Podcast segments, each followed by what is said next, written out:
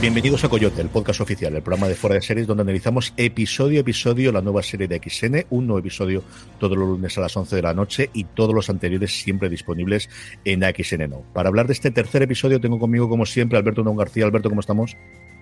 Muy bien, confinado pero bien. Y también a Lorena Gil, ¿cómo estamos Lorena?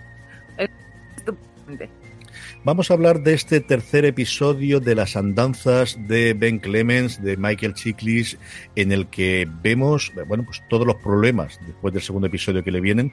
Pero Alberto, empezamos el episodio como ya es norma de la casa con un flashback en el que vemos que sus problemas no son recientes, que también en el pasado tuvo algún que otro problema. Sí, es un flashback, a mí me sorprendió porque de repente se van, si recordáis, a 2010 ¿Mm? Eh, con ese partner del que vamos cada vez sabiendo más cosas. Y yo creo que lo más eh, relevante, eh, aparte de que si, os dais cuenta le vemos muy en, ¿no? a Ben Clemens, en este caso a Michael Chiklis, muy de Shield persiguiendo a un tipo corriendo y, no consiguiendo esa parte física que siempre hemos hablado de, su actuación. cómo acaba todo ese pues, hold open, ¿no? La, la, secuencia previa a los títulos de crédito, con él disparándole a un tipo que no debería haberlo hecho y que le plantea esa especie de tentación. Vamos a intentar eh, hacer como que esto no ha pasado, que él ha, ¿no? ha, sacado la pistola primero, y él dice no, vamos a hacerlo bien. Yo creo que eso es algo interesante porque si recordáis, eh, uno de los temas con los que hablábamos otros eh, episodios era siempre lo recto que parecía, la poca cintura. en este caso, con algo más positivo, también tiene poca cintura para su propia, sus propios errores profesionales yo creo que eso nos está hablando de em, un elemento de su personalidad que es esa, eh, rectitud para lo bueno y para lo malo, ¿no? Para perseguir la ley, pero también al mismo tiempo para decir, oye, mira, eh, la he piciado yo. Y me pareció interesante porque yo creo que ahí vuelve a eh, ir sembrando elementos de ese pasado con ese compañero del que no terminamos de saber todo, que seguirán, esa es la impresión que tengo, desovillándose en futuros capítulos. Lorena, ¿cómo has visto tú esa presentación formal de Javi, del que todo el mundo nos hablaba y que de alguna forma esa complicidad que tiene de vamos a resolver el problema de que te acabas de cargar a un joven chicano eh, sin ninguna razón, porque estaba sacando un móvil, que no sé exactamente qué intentaba hacer sacando el móvil, esa por otro lado, eh, utilizando el arma que hemos capturado de la persona que perseguíamos eh, en el principio. Esa presentación de ese Javi de que alguna forma nos da a entender por qué después él va a sacrificar todo o se va a ir después a México para construir la, cabaña para su familia, ¿no? Correcto, yo creo que es, la parte en la que te da todos los motivos para que a partir de ahí entendamos que está haciendo un sacrificio que en principio no tendría por qué hacerlo, ni más ni menos. También es cierto que esa presentación de Javi yo creo que se la hemos cogido con, con pinzas, pero con unas pinzas muy grandes porque te está diciendo que va a favor de su compañero, le va a salvar el cuello en cualquier momento, si luego él dice que no, correcto, pero ya de entrada da la vida por él, como si dijéramos. Esa es la, clave de Javi. Pero creo que va a ser un atisbo de lo que después va a de Javi y hasta dónde va a llegar el compromiso de Clemens frente a lo que ha sido su compañero que ahora ya no está, ¿no? Y también veremos, pues, qué le pasó a su compañero. O sea, es una presentación mínima, pero que te da muchos toques de lo que luego va a presentarse. A mí me pareció muy correcta, muy chula. Sí, por eso, por eso decía yo que, creo que va a haber elementos, justo por lo que apuntaba Lorena, elementos que luego van a, van a, eh, van a cementarse, porque ese dar la vida yo creo que tiene que ver ¿no? con, la deuda que él va a adquirir. Pero claro, es algo que todavía no se nos ha dicho. Entonces yo creo que está bien esa presentación, a veces un pelín forzada, ¿no? El, tipo que es el que el mm. mismo que les llama y para que vayan a la tienda, hay elementos ahí que quizás eh, están un poco como, como no, demasiado guionizados, pero la, la, finalidad dramática yo creo que es evidente y es la que ha apuntado Lorena perfectamente. Luego podemos hablar un poquito de qué esperamos, mm, si estos flashbacks serán recurrentes, si nos van a presentar la figura de Javi luego en México y la relación que tiene con otros personajes que conocemos nuevamente de oídas y sobre todo la conclusión, porque es cierto que Clemens se resiste, pero no llegamos a ver la solución final. No sabemos exactamente qué, esa llamada eh, después qué va a ocurrir entre esa llamada y si le va a convencer o no para el arma. Es cierto que el arma posteriormente la vemos en la roulotte de Javi y veremos a ver qué ocurre con ella y luego un poquito más adelante del episodio. Hablando precisamente, dime. Solo una pregunta, vosotros, yo, di por hecho que, él asumía, asumía la culpa. ¿No, lo dais por hecho? Yo no lo tengo tan claro. Ah, mira, pues, pues, es interesante. Yo, yo he pensado y lo, he interpretado como un elemento de, vale, ya está, el tipo es rígido para todo y... Yo creo el compañero. Aún queda, aún queda por saberse algo de ese flashback, ¿no? Sí. Bueno, pues puede ser. También cuadra. A mí, de hecho, me sorprendió. Reconozco, o sea, que tiene mucho más sentido lo que decís, porque a mí me sorprendió que él fuera tan. Eh, vale, ya está, lo asumo. Por lo que sabemos también después de él y, que ha seguido aguantando en el cuerpo, porque también lo que ha hecho en el fondo es algo grave.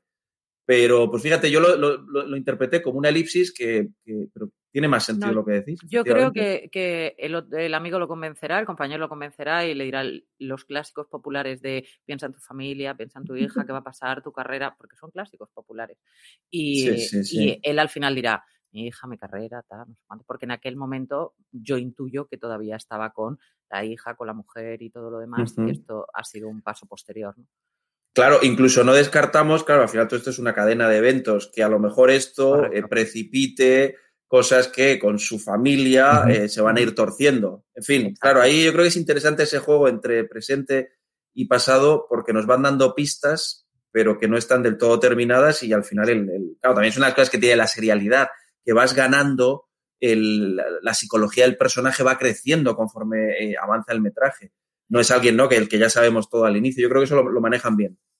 Vamos, eh, se cierra ese Colopen con ese pues eh, momento de a ver qué ocurre a partir de aquí, porque sabemos que es mucho tiempo antes, sabemos que él seguirá en el cuerpo porque no tendrá retiro hasta el principio de la serie, sabemos que ha cambiado sus circunstancias familiares porque él está empeñado en volverse a casa mientras el otro dice vamos a tomarnos una más y a partir de ahí es cuando se desencadena absolutamente todo.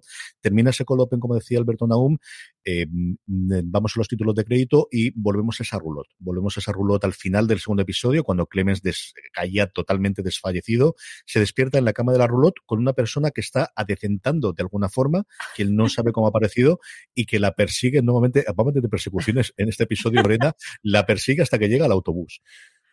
A, mí, a mí me parece grandeza e, ese despertar. Yo lo digo de entrada, porque imaginémonos todo el camino, lo hemos visto en los episodios anteriores, todo el camino, toda la penuria que ha estado pasando este hombre y de repente se encuentra una señora limpiándole la rulot. A mí me pareció mágico, yo qué creo que os diga, yo esto y no me pasa.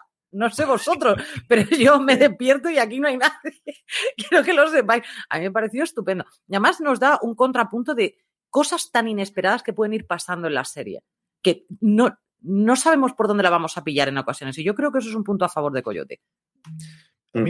Y luego, como siempre, uno de los elementos que, al final es evidente en una serie que trata la frontera, México, Estados Unidos, eh, son las dificultades de comunicación, que es algo tan básico, pero en, esa escena en concreto está muy bien trabajada porque la, señora que está limpiando no sabe ni papa de inglés, el otro no, un elemento que ya hemos visto que forma parte incluso de, una de las mini tramas, ¿no? ¿Os acordáis la semana pasada, como hablábamos, que le estaba enseñando a decir en inglés algo? Pues aquí claro, al final todo eso incluso tiene un elemento, si queréis, metafórico, ¿no? De, la incomunicación, la dificultad, todo lo que queramos, pero que está bien trabajado y que incluso tiene sus puntos de, de humor. Sí. A mí me gustó la escena porque es el planteamiento de te estamos vigilando y ayudando. Es que trabajas para nosotros. Luego habrá otro momento que Dante le dirá de qué mal trabajas, eh, qué mal, así te portas con todos tus jefes. Y es que yo creo que es el punto de mm. la forma más tranquila de decirte trabajas para nosotros y nosotros mandamos una señora de limpieza para decentar esto. Hombre, hemos pegado fuego a tu casa de al lado. Sí, las cosas pasan. estas cosas. Amor odio, amor odio. un poquito de palo y zanahoria. Efectivamente. Un poquito de relación pasivo-agresiva, pero te mandamos a la persona y es lo que yo creo que en ese viaje del autobús y ese intento de llamada de teléfono en la cabina cuando se da cuenta de es que no tengo ni un duro, o sea, ni un peso, ni absolutamente nada. No llevo ni un santo dólar en el que pueda hacer esa llamada. Está constantemente vigilado por el cartel, tiene ese momento y al final llega a esa tienda de manualidades en la que hay, Alberto tiene más, más ojo para, para el... Escucha, más que de manualidades es una señora ferretería, ¿no? Sí, ahí en medio de la absoluta nada, en el que también conocen a Yo es que manualidades parece cosas para niños, lápices y tal. No, no, ahí tiene hardware esta tienda de, elementos varios, servida por, no sabría decirte yo si es británico o es australiano. Había veces que el acento me daba un más. Pues, Tú que has estado en ah, Australia, ¿a ti qué te pues, sonaba, pues?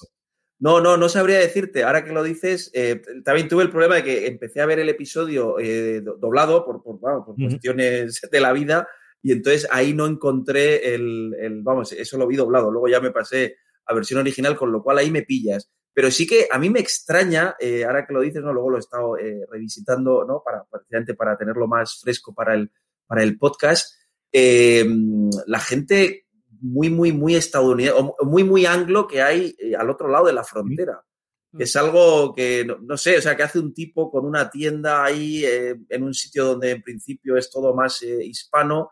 Hay un elemento ahí que yo me pierdo también porque no he vivido nunca por, por, lugares así, con lo cual no sé cómo juega, ¿no? Ese lugar de frontera que, que, por cierto, me parece que está, o sea, tiene mucho sabor. No sé si mm. os habéis fijado eh, las, no sé, hay un momento dado cuando él eh, engancha el autobús ese, ¿no? Con las gentes desde las caras, que dices, estos tipos son realmente de frontera, hasta las, las carreteras más o menos destartaladas, en medio de, pues, eh, llanuras que hay en, en, de fondo. La verdad es que esa parte de, de, producción de la serie me parece que ah, traza muy bien el aroma del lugar. O sea, es una serie yo creo que clarísimamente eh, grabada, eh, como dicen en inglés, on location, y están muy bien escogidas esas, esos espacios, porque le dan ese punto, vamos, no sé si recordáis la, la, que ya no, ya no, ya no hay por aquí, ¿no? Por, por alrededor muchas cabinas, pero es que la cabina hasta tiene un trozo de papel roto. O sea, el realismo ahí creo que va muy a favor de,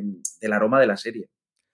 Es ese mar y montaña que tenemos, que es el que él dice que tiene esa relación con Javi, que le gustaba, ¿no? Yo creo que es una persona diletante, como yo creo, eso es muy anglo, yo creo muy anglófilo también, muy, muy, muy, tanto australiano como de los ingleses, de, de repente me cojo la mochila, me voy a, a ver mundo y encuentro un sitio. Y además este encuentro un colega con el cual le vende cuatro cosas, le sirve para sacar el dinero y luego le invitaba a la cerveza a Lorena y esto ya estaba todo arreglado, ¿no?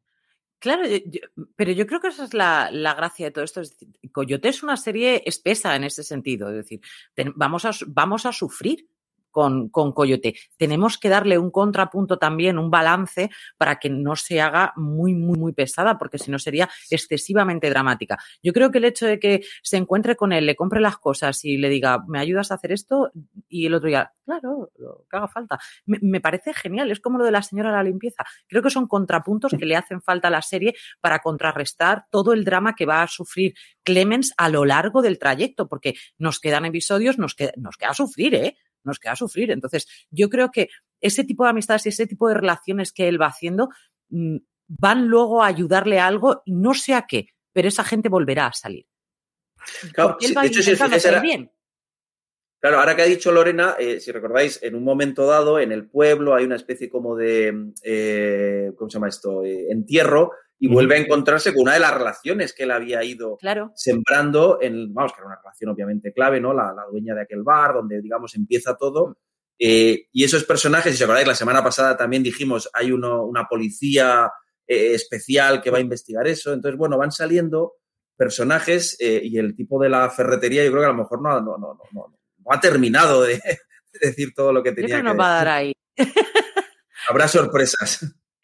La ferretería, más allá de, servir para, bueno, para volver a levantar la casa realmente, hacerla de nuevo de cero, nos sirve para el que quizás es el punto eh, detonante que nos va a dar después para el final, que es esa llamada de teléfono. Por fin consigue un teléfono, por fin consigue un móvil, no consigue hablar con su mujer y consigue hablar con el nuevo novio barra marido, porque yo no recuerdo si exactamente nos dicen cuál es la relación que tienen entre ellos, que le pilla en medio de una sesión de psicoanálisis y le dice esa llamada absolutamente, mm, yo intento ponerme de qué ocurriría si llegase a llamada de lárgate, vete a Vancouver directamente, que es el, detonante de, de, otra cosa que a Ben Clemens le va a pesar en los próximos episodios, Alberto.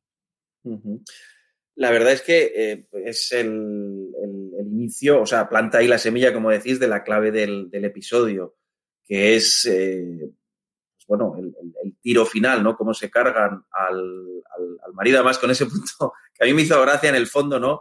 De cómo el mexicano le dice, joder, este gringo, ¿no? Que deja que, que, o que sufre por alguien que se está zumbando a su mujer, o sea, no ese punto, ¿no? Como de, de machismo antiguo que, que, que, está por ahí, pero me, a mí me gustó especialmente por la sorpresa. Eh, lo hemos hablado otras veces, ¿no? Yo creo que esta es una serie a la que le viene muy bien que los actos tengan consecuencias, que se juegue realmente en el terreno de, joder, esto es un, son narcos, Aquí no se andan con chiquitas, es más, uno de ellos está medio pirado y tiene el gatillo fácil y le han robado, por así decirlo, a su hijo. Entonces, eh, yo incluso, luego podemos hablar, ¿no? La, la, la, llamada que, la llamada que él recibe diciendo, oye, ya eh, recibe Ben Clemens de su, eh, pues, ¿cómo lo llamamos? Su, con, con, no sé cuál es el término para referirse, el marido, el de su exmujer, em, le viene a decir, bueno, ya está todo arreglado y nos hemos dado cuenta de que eso no es cierto. Entonces, esa, esa sorpresa, esa frialdad final, me parece que le viene muy bien a la serie y está bien construido porque al final él se da cuenta de que las acciones que lleva a cabo tienen consecuencias gravísimas y también es un toque de atención que el gran capo le afea ¿no? Al, a, su, no sé si era su primo, le dice, oye, yo tomo las decisiones de a quien matas, pero luego tiene razón, viene a decir, oye, eh, ya estáis igualados y luego que sepas que esto mm. es un aviso para que eh, me sigas haciendo caso porque si no le va a pasar a tu mujer o a tu exmujer y a tu hija. Entonces, esa, que los actos tengan consecuencias y que sean graves en un entorno tan eh, dramático como es la frontera, me parece que es algo que necesita la serie y que a mí me sorprendió, no sé a vosotros, pero yo me esperaba, bueno, pues que iba a haber una segunda oportunidad, que lo que proponía el propio Ben Clemens era razonable, oye, manténlo hasta que eh, veas que yo consigo lo que, lo, que tú me has pedido, pero no, y eso es la verdad. Si te juegas con, si te andas con chiquitas con el narco, pues obviamente no, ellos no, no esperan es su sobrino. De hecho, tenemos una escena previa, luego podemos comentarla, pero yo que estamos comentando, yo creo que podemos comentar esa escena final. Eh, tenemos esa huida en avión, en el que desde que se sube el avión y vemos que no tiene el cinturón y estas cosas, a mí no me da ninguna buena espina, esto no van a poder cruzar, Lorena. Tenemos ese momento en el que él se salta nuevamente la ley cuando encuentra de nuevo esa pistola de Javi, que es la que había utilizado diez años antes en, en ese flashback eh, dentro de la roulotte, y tiene esa huida hacia adelante de quiero llegar a Estados Unidos como sea, quiero encontrarme con mi familia en Vancouver, cogiendo el avión, y ese mm, eh, momento eh, previo al final, ¿no? Luego hablamos de la escena final con, con esa canción maravillosa, en el que vemos, yo creo, la dualidad de los, de los dos narcos principales que se nos presentan ahora. Por un lado, Juan Pablo, que en todo momento intenta ver la situación que tiene y cómo le saca mejor partido, y luego ese Dante, que es un bala perdida, en el cual tiene totalmente convencido, igual que le pegó fuego a toda la caseta en el episodio anterior, aquí es cuando sale, la, le saca el, el arma y se carga al, al marido de su exmujer en el momento cumbre del, del episodio. Vamos a ver, empecemos por partes. La, llamada. A mí me recordó a Taken. No sé a vosotros, pero a mí me vino un flash así de Taken cuando le dice la, cuando le dice me van a raptar. A mí me la premura, la, el ansia, el tienes que salir de aquí. Esto es lo que te va a pasar si no haces lo que te estoy diciendo. Para mí fue un momento Liam Neeson estupendo, pero cortito, pero estupendo. Entonces, esa llamada te da una angustia a mí personalmente, porque ya no solamente le si hubiera llamado a la mujer, si hubiera podido contactar con la mujer, esa llamada habría sido todavía mucho más angustiosa, por una parte, porque mm, la mujer le va a hacer muchas más preguntas. Sin embargo, el otro, al ser el marido, y estar haciéndole preguntas, o sea, estar pidiéndole un favor por su familia, que ahora es la del el nuevo personaje, es como, mira, los queremos los dos, ¿no? Pues corre, o sea, hazme caso en esto y corre que tengo razón. Por otra parte, es lo que, lo que el marido, novio, lo que sea de esta señora, le dice que es, pero tú entiendes que tú también eres importante para tu familia, tú no puedes quedarte ahí, tú también tienes que venir con nosotros. Ahí es cuando se demuestra que realmente la relación que tenía este personaje con Ben Clemens era mucho más sincera que la Clemens, que ya directamente no la quería bajo ningún concepto. Pero la de él hacia Clemens sí, la de quiero que formes parte de nuestra vida, quiero que seas mi amigo, quiero que seas partícipe. Y con esto te lo estoy diciendo, vente tú también si estamos en ese aprieto. Él lo intenta, pero es una llamada tan desesperada, el coger la pistola, el apuntar al, al, que es el jefe de policía de fronterizo, pero del lado de México, el que me lleves hasta el avión, que se monte en, en ese avión, es la sensación de decir, puedo tener una vía de escape, pero vamos a ver, y ahí es cuando dices, pichón, ¿dónde crees que vas, que estás hablando con el cartel? O sea, no ves que no se va. Lo que decía Alberto, ¿no? No se andan con chiquitas. Y por una parte tenemos a un señor totalmente centrado, cuadriculado, que sabe cuál es su lugar, qué es lo que tiene que hacer. Y lo que tú dices de un bala perdida, para mí es con los tontos no se puede pelear. Creo que es un tonto, o sea, pero muy grande y además que tiene, no el gatillo fácil, tiene lo que sea fácil. Es pistola mm. fácil, es puño fácil, es lo que sea, porque su cabeza es, oh, mi casa, mis padres son primos, probablemente. Entonces, claro, mm, no está pensando en el dinero, no está pensando en lo de después. El otro sí, el otro es centrado, dinero, favores, tal. Este no, este es ¡ah! solamente. Esa parte es maravillosa. Fijaos cómo, eh, ahondando en lo que dice Lorena, eh, no es casualidad que se nos haya presentado una especie de interludio, ¿no? una cosa que se llama el Rancho Zamora, toda esa vertiente más política, de ascendencia social, el gran jefe que es capaz de bajar al barro y estar eh, acojonando al, a Ben Clemens para que haga lo que quiera, pero que al mismo tiempo tiene ese punto casi de padrino Mm. ¿no? Incluso luego cuando le habla, ¿no? De las lágrimas, de, ¿no? El, vino ese, tiene todo ese punto de sofisticación. Yo creo que el otro carece. El otro carece. Sí, el, otro, el otro lo que tú has dicho, es un tío demasiado básico. Y por eso a mí me gusta más cómo está trabajado, aunque no deja de ser cierto, hay, digamos, hay, hay estereotipos y él, lo adopta, ¿no? De, pues, de, un narco que casi emparenta, ¿no? Con el típico jefe de la mafia, en películas que todos hemos visto, como más, ¿no? Ese, es alguien que lloraría en la ópera. Mientras que el otro es un tipo que en los bajos fondos se pelearía y, bueno, sacaría la navaja y ya está. Entonces, esa dualidad creo que está bien porque al final es un poco lo que, a lo que se enfrenta Clemens. Y hay una necesidad de los dos, ¿eh? Hay una necesidad. ¿En qué sentido? en el sentido de que tú necesitas a alguien que sea el cerebro de la operación, pero por otra parte uno que no piense y solo ejecute. Es decir, está la mente pensante y la mano ejecutora. Entonces, en, en, algo como un cartel de la mafia, tú necesitas eso, necesitas obreros que les digas, corre, corre, mata, mata. Mm, es decir, mm. se necesitan los dos contrapuntos. Yo creo que eso está muy bien plasmado. Claro, pero y, también la, escena de, ¿no? De, la especie casi de, padrino en el rancho también nos habla de un tipo que va a saber moverse pues con la política y es un tipo que le ves sobornando tranquilamente al gobernador de turno o al jefe de policía de turno porque lo lleva, ¿no? Tiene ese, ese, ese porte casi eh, aristocrático. Y te lo demuestra, por cierto, con el vino. Que si os dais cuenta, es un detalle que es, un poco mínimo, pero me, ha hecho, me hace gracia, ¿no? Cuando llega y le habla, le, habla toda esta cosa del vino y de por qué aquí es mejor, lo habla con esa cosa mítica de la sangre, y le dice, le dice Clemens, no, no, yo soy un tío de, de Como diciendo, yo también soy un básico. A mí, a mí no me vengas con rollos, yo soy un tipo de la calle. Yo soy un pitbull, ¿no? Que está ahí, al principio nos lo, han presentado persiguiendo a alguien corriendo, bajando al barro. Y de hecho, cuando se bebe el vino, se lo bebe de un sorbo. ¿Por qué? Porque ya está. Él, no lo va para la no, no, él no es un tío sofisticado. Él es un, es un, es un, eres un tío de choque. A mí me gusta mucho la respuesta ahí cuando dice, ¿te, te gustó? ¿Qué más da? Te va a dar exactamente igual lo que te diga, así que ¿para qué va a funcionar esto? A mí es de esa parte del, del Rancho Zamora que contaba antes Alberto Naum, ahí el, el momento en que se descubre que Dante es el sobrino, ¿no? Y que le dice, eres igual que tu padre. Y ahí me da esa, también muy relacionado con las películas de la mafia o de, al final también de los carteles, de ese sentimiento familiar, del tener dos hermanos que de alguna forma o construyen el imperio, o heredan el imperio, tiene toda la pinta de que el hermano haya muerto o esté en la cárcel o no sepamos y de alguna forma ¿Por qué le admite tantas cosas a Dante que posiblemente otra circunstancia no haría? Porque al final es sangre, porque tiene esa deuda con el hermano o algo por el estilo, que es un trasfondo que yo creo que más o menos se puede adivinar de esa relación personal de, que vemos desde el principio, Lorena, tú lo comentabas desde el primer episodio, ese sentimiento familiar que tiene Dante de que ha robado a mi hijo, ¿no? Ese sentimiento que tienen todos eh, los personajes mexicanos que hemos visto ahora, que lo tenía también María Elena de quiero salvar a mi hijo, ya no es por mí, es por mi hijo, que volvemos a verlo muy, muy, muy arraigado en todos los personajes mexicanos en este episodio. Vamos a ver, es que esto no se va a olvidar. El, el hecho de que, aunque el jefe le diga, tú no sabes el favor que te he hecho, él no lo va a olvidar insistimos en mm. la parte básica, no le está viendo el, el, lado positivo al hecho de que su hijo sea estadounidense. Él lo único que sabe es que su hijo no está de su lado, no está al lado de la frontera donde tendría que estar.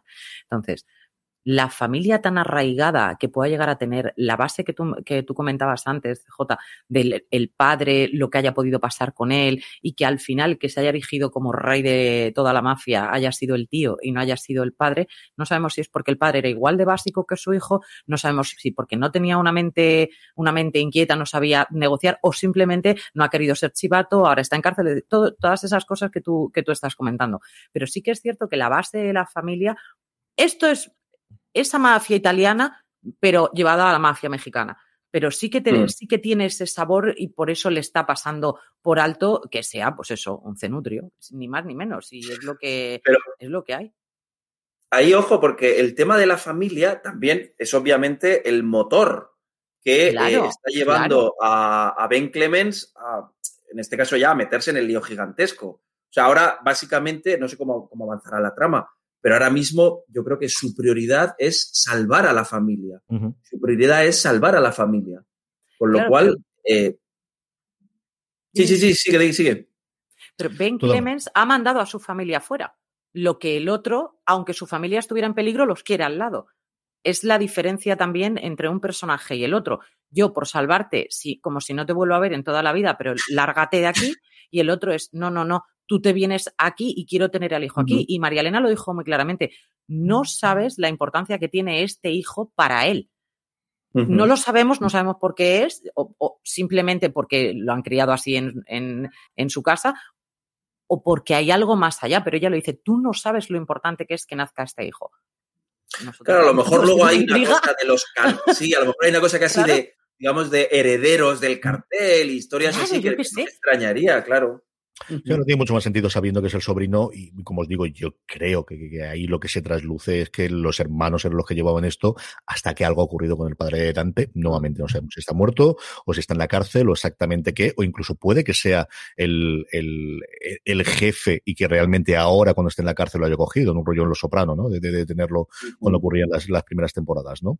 Em, Alberto, vamos con la última escena eh, en la que yo creo que es en la que vemos todo el rango de chiclis que ya hemos disfrutado en esta serie de él cómo puedes transmitir tantísimas ¿Cómo puedes ver lo que puede estar pasando por la cabeza de este hombre en el último minuto y medio, dos minutos de la escena, con esa eh, canción maravillosa que me has pasado tú antes, que yo desconocía por completo, el, este Leave Something Behind, que, comenta, a mí me recuerdo mucho a los montajes, y esto que aquí es un, prácticamente una, una escena continuada eh, con él en la cámara, mientras que en, Hijos de la Anarquía, Carl siempre solía hacer esos montajes de finales de temporada con una canción, que a mí me he descubierto a gente que me gustaba muchísimo, pero a mí me parece que es una escena sencillamente maravillosa nuevamente de, mm, es que es un pedazo de actor, punto pelota.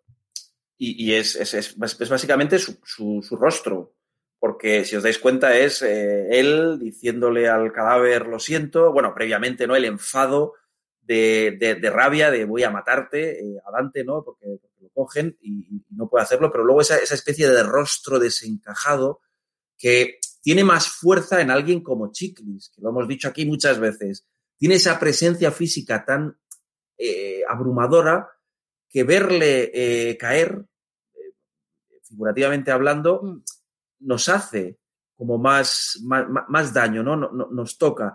Y eso, si, lo acompañamos de la, de la, música, me parece que es una secuencia, a mí me, ha gustado mucho precisamente el, cierre, porque él literalmente está llorando, está desolado, se tira. Eh, eh, eso le hace, le hace crecer al personaje, porque nunca lo habíamos visto tan, eh, tan, tan absolutamente deprimido, tan hecho polvo, tan dice, bueno, todo lo que he hecho la estoy pifiando. Eh, estoy casi sin salida. Con lo cual, las, yo, creo que Chiclis me ha parecido de los tres episodios, y aquí todos sabemos que nos gusta mucho, pero me ha parecido un, momento brillantísimo. Y yo, por ejemplo, en The Shield, intentando recordar, no sé en qué momento le hemos visto tan devastado. Porque sí que en muchas ocasiones era la devastación con la rabia. Aquí hay un momento donde está totalmente deshecho. En plan, no tengo capacidad de. ya está, no, no, sé qué hacer. No puedo. Pero bueno, es Chiclis, es Ben Clemens y se rehará. Y la música yo creo que tiene ese punto eh, simbólico también, con lo cual eh, nos está diciendo esto va a, ir para adelante. ¿Es ese momento final de, Ben Clemens en la furgoneta tu momento favorito del, episodio o hay otro, Lorena? Mm, yo, yo tiendo más al, al disparo. Yo, el disparo para mí fue la clave.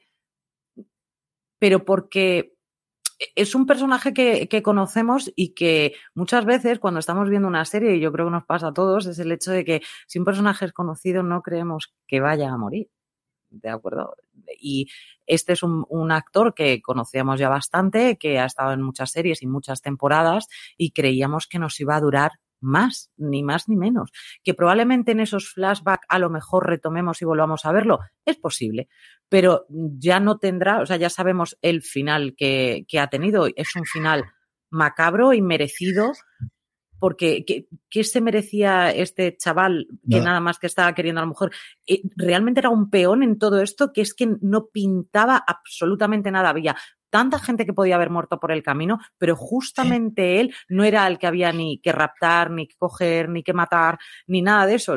No había que hacérselo a él, no había necesidad no te lo estaba pidiendo el episodio, sin embargo ha sido creo que el mejor giro que le podían haber dado, porque es un inocente absoluto frente a Clemens a tiro y, que lo que yo creo que tiene Clemens es frustración. Aparte de desesperación, que es lo que luego vamos a ver en, esas, en esa escena de esos dos minutos, es frustración de decir, me encuentro en esta situación por algo que no sé ni cómo he entrado, de repente se han encargado a este, yo no, a mi hija la tiene amenazada, a la exmujer también, ¿qué hago ya? O sea, ¿qué, puedo, ¿cómo puedo salir de esta? Y yo creo que es frustración, es rabia, es pena, es todo, y es algo que se ve tan bien marcado en el rostro de Chicles acompañado por la música, pues fenomenal, pero yo creo que con música o sin ella es tan evidente el, el, dolor que siente, y la, pero yo creo sobre todo es la frustración que siente, la rabia, la ira que tiene ante algo que él no puede arreglar así, en plan fácil. Mm. sabe que va a ser un camino larguísimo. Yo creo que con esa despedida, con, en, esa, en ese momento que van en el camino, se ve que el camino va a ser todavía mucho más largo que esos dos minutos. Y nos estamos aproximando a algo que no sabe, o sea, es una batalla que va a ser brutal y él tiene que ser igual de estratega que el del vino. ¿Es tu momento favorito del episodio, Alberto? Eh, bueno, por no repetirlo por, o por o por centrarlo en, un momento más específico, yo me quedaría con el último, el último plano de todos, que es la furgoneta, si queréis, él el momento donde se para, ve a los niños, la música, que habla, ¿no? De, perdón, de dejar algo eh, atrás, ¿no? De, dar un cambio. Y no sé si os, acordáis, el, último plano es básicamente un plano de grúa donde vemos al coche alejarse y eh, un par de zapatillas que están enganchadas en, Mm. Pues, los cables. El cable de, teléfono. Me pareció que con la música funcionaba muy bien eh, esa sensación de, pues por un lado, de, sentimiento de culpa, por otro lado, la necesidad de cambiar y con ese plano eh, arriba como intentando decir, bueno, eh, siempre va a haber algo en tu camino inesperado, me pareció que quedaba muy bien. A mí hay un momento que me gustó muchísimo, más allá del final, que me parece nuevamente un tour de force espectacular eh, de Chiclis, de transmitir todo lo que comentaban Alberto y Lorena, incluso por momentos. Es decir, este hombre está pensando en suicidarse. De la única salida que tengo aquí para que todo el mundo salga es matarme yo. Y, y, pero no porque quiero tener venganza, pero no porque no me atrevo. es decir, la otro momento que hay es justo antes del tiro, hay un momento en el capo, llega a dar la mano, adelanta la mano, parece que va a llegar a un consenso con Ben Clemens. Mm. Es cuando se produce el tiro, se gira a Dante de a él no puedo matarlo porque es lo que debería hacer. Y cómo se recompone y le dice a Ben Clemens, es que estaba todo preparado.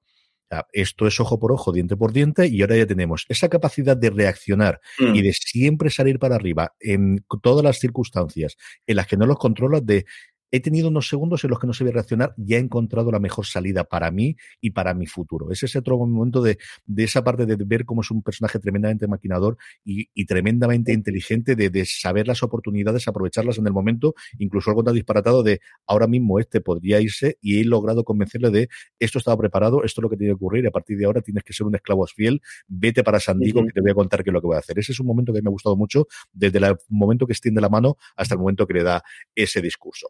Estamos terminando ya el programa. Alberto, ¿qué esperamos del, del siguiente, el que será ya el cuarto episodio de los seis que componen esta temporada de Coyote? Pues con a mí reconozco que con la sorpresa de, de, sangre que ha habido al final, eh, yo espero que él se acerque a su familia. Eh, pero, pero, pero claro, una vez que la, la, la serie establece, establece esta, estos giros tan brutales, es muy difícil saber qué esperar. Yo sí creo que ahora va a llegar la, eh, la, relación de él con su mujer y su hija va a entrar en primer plano, pero también, si os dais cuenta, esta, este capítulo apenas hemos sabido nada, ¿no? De la, la, mujer embarazada. Con lo cual, yo creo que son dos elementos que van a volver a entrar en el, en el, en el plano la, la, semana que viene. Lorena, ¿qué esperas tú del cuarto episodio? Yo me voy a ir por Dante. Uh -huh. Nos falta conocer a Dante. Eh, nos han presentado muy bien a Juan Pablo, Dante simplemente nos lo han presentado, pues eso, como pues lo que decíamos antes, ¿no? Muy macarra, muy tal, pero eh, tiene que haber un trasfondo más allá de Dante. ¿Qué es lo que realmente él quiere sacar de todo esto? Aparte de venganza y todas esas cosas, ¿no? Pero ¿por qué lo de su hijo? ¿Por qué lo de María Elena? ¿Por qué lo de...? Creo que necesitamos conocer un poco más la trayectoria de Dante.